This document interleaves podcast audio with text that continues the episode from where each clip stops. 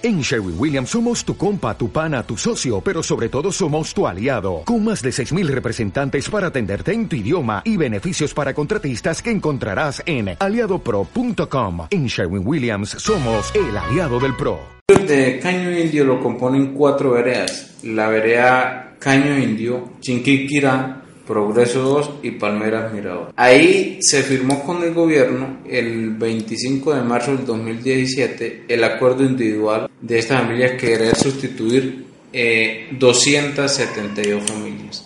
De esas 272 familias están lo que tiene que ver con los propietarios, con los amedieros, con los trabajadores y trabajadores. De esas familias, el gobierno que le haya cumplido al día de hoy con el millón de pesos, que es un millón de pesos eh, por 12 meses, a 191 familias. Y de esas 191 familias, pues en el mes de enero, el 22 del mes de enero, se le contrató una asistencia técnica. Una asistencia técnica que, que uno dice nace muerta la asistencia técnica. ¿Por qué? Porque una asistencia técnica sin que hayan llegado los proyectos productivos. Esta es la hora, ya vamos para cuatro meses de haber terminado el pago de la familia del, que tenía que ver con los mercados y los proyectos productivos no han llegado. No ha llegado el millón ochocientos, que es la de especies menores y huertas caseras, los de 9 millones que es para proyectos a corto y a mediano plazo y los 10 millones que es a largo plazo. Hoy, hoy estas familias, la preocupación es que cuando vayan a llegar estas plata, las familias no van a tener para el mercado y ellos van a terminar comiéndosela lo que tiene que ver con los proyectos productivos. Esa es una de las preocupaciones.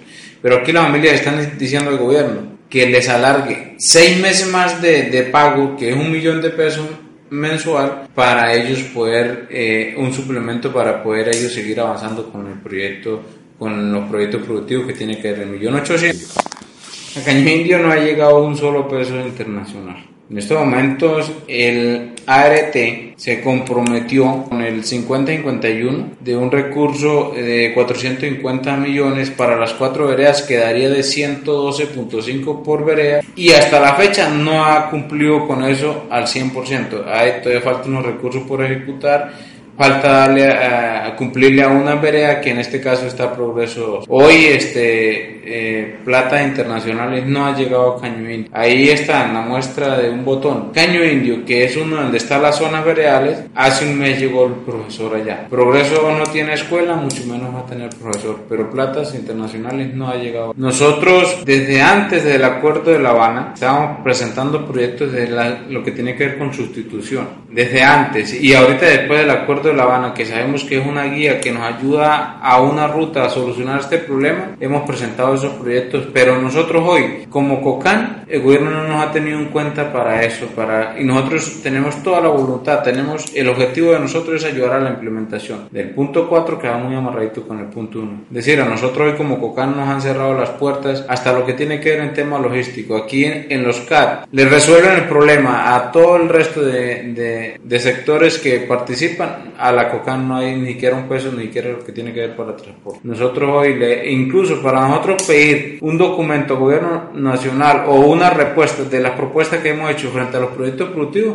nos toca queda derecho de petición. Así a los UAE nunca nos han respondido. Nosotros eh, hoy, frente a lo que tiene que ver con, la, con obras, con lo que tiene que ver con infraestructura y eso, no. El gobierno departamental se comprometió con lo, con lo que tiene que ver ayudar a la electrificación de las cuatro comunidades y hoy Centrales Eléctricas también hizo un aporte ahí en ayudar a, la electrificación. Centrales Eléctricas cumplió con lo que ellos se habían comprometido y el gobierno departamental no ha llegado a darle cumplimiento con lo que se comprometió en, el caso de la electrificación. Eh, en lo que tiene que ver en sistema de riego, gobierno departamental también se comprometió en ayudar para los estudios. Esta es la hora tampoco ha dado respuesta ni ha llegado a solucionar ese no, el gobierno nacional sí que menos. El gobierno nacional no ha llegado y el local mm, tampoco ha llegado en estas, a estas. Hoy ahí hay una, ahí hay una respuesta porque eh, uno habla de tanta necesidad y, de que no se ha cumplido. Entonces la, la, pregunta que hay, una parte, podríamos decir que el 50% de esa plata donde ellos mismos empezaron a hacer sus proyectos con la plata que tenían ellos para comprar el mercado. Entonces, si es un millón de pesos, entonces 500 mil pesos lo invirtieron en el mercado y los otros 500 mil lo invirtieron. Por ejemplo, hubieron algunos que hicieron cocheras, algunos otros hicieron unos pequeños galpones para aves, eh, unos sembraron hasta pasto, lograron sembrar. Por eso hoy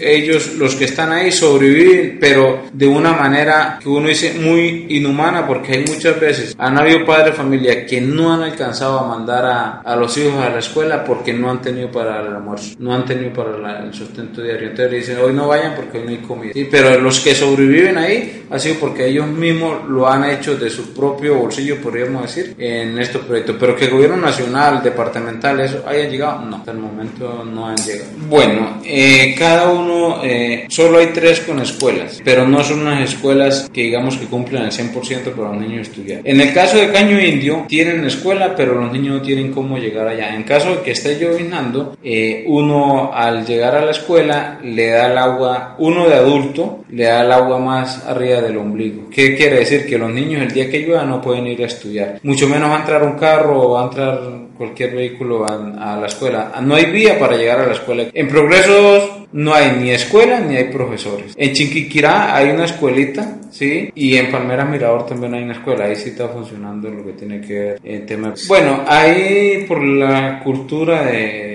tiene que ver a veces que la coca nos va transformando. Eh, la mayoría de, de niños de las veredas, pues siempre salen, los padres los mandan a estudiar a los pueblos o a las ciudades donde tienen familiar. Entonces, pues ahí el número de niños sí es bajito. Podemos decir que Chinquiquirá tiene eh, más o menos unos 20 Caño Indio sí tiene eh, unos 40, 50 niños. Y lo mismo Palmeras Mirador. Entonces el número de niños ahí es, es bajito porque los papás lo sacan a, a estudiar a otros, a los pueblos por lo que tiene que ver a veces con el mismo tema de conflicto y eso.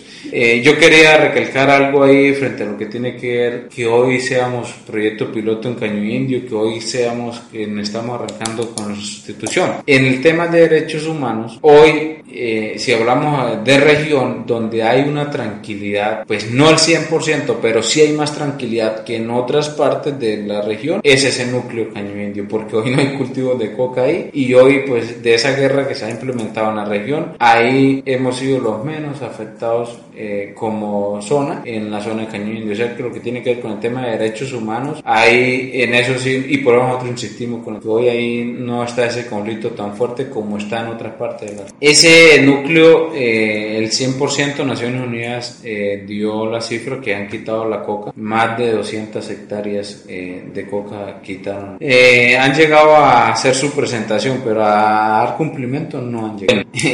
la convivencia ha sido pues muy buena, incluso los combatientes, cuando los campesinos estaban quitando la mata, ellos salieron a ayudar a quitar la mata. Eh, los combatientes, porque ellos también tienen un problema ahí, pues ahí no lo conozco tan a fondo, pero es lo que se deja el reflejo, y es que ellos han salido a, ayudarle a los vecinos, a trabajar, sí, ahí ha sido pues muy buena la relación entre campesinos y combatientes, cosa de que pues como todo, ¿no? Porque había toda una certidumbre y una preocupación. Al principio habían pues algunas personas dentro del núcleo decía, bueno, ¿qué irá a pasar aquí? Cosa que en eso sí hay muy buenas relaciones entre el campesino y se le hizo un mejoramiento, pero no fue un mejoramiento futuro, fue un mejoramiento. Incluso ahí también hubieron unos recursos que se desfiaron, no dieron respuesta para dónde cogieron esos recursos. Ahí no se mejoró a como eh, se había acordado, como se había comprometido, hicieron un mejoramiento que al día de hoy ya empieza la carretera, no cumplieron, incluso porque los campesinos al principio dijeron no, que los campesinos cuando empezaron se dieron de cuenta que estaban haciendo un mejoramiento muy malo. Yo no, no, tranquilo, que eso mientras que podemos ingresar a la zona y después devolvemos y empezamos a hacer algo bueno. Eso fue mentira, eso no volvió. Y la plata, no. Incluso esa era una de las críticas que hacíamos como Cocán, porque siempre eh, los gobiernos dicen es el aumento de los cultivos, que, que, eso sigue aumentando, pero nunca han dicho, mire, que en Caño Indio los campesinos cumplieron, que no hay coca, que los campesinos están en esta necesidad. Eso no lo dicen. Lo que dicen es que las cifras siguen aumentando en los departamentos, pero no dicen cuando los campesinos están cumpliendo siempre.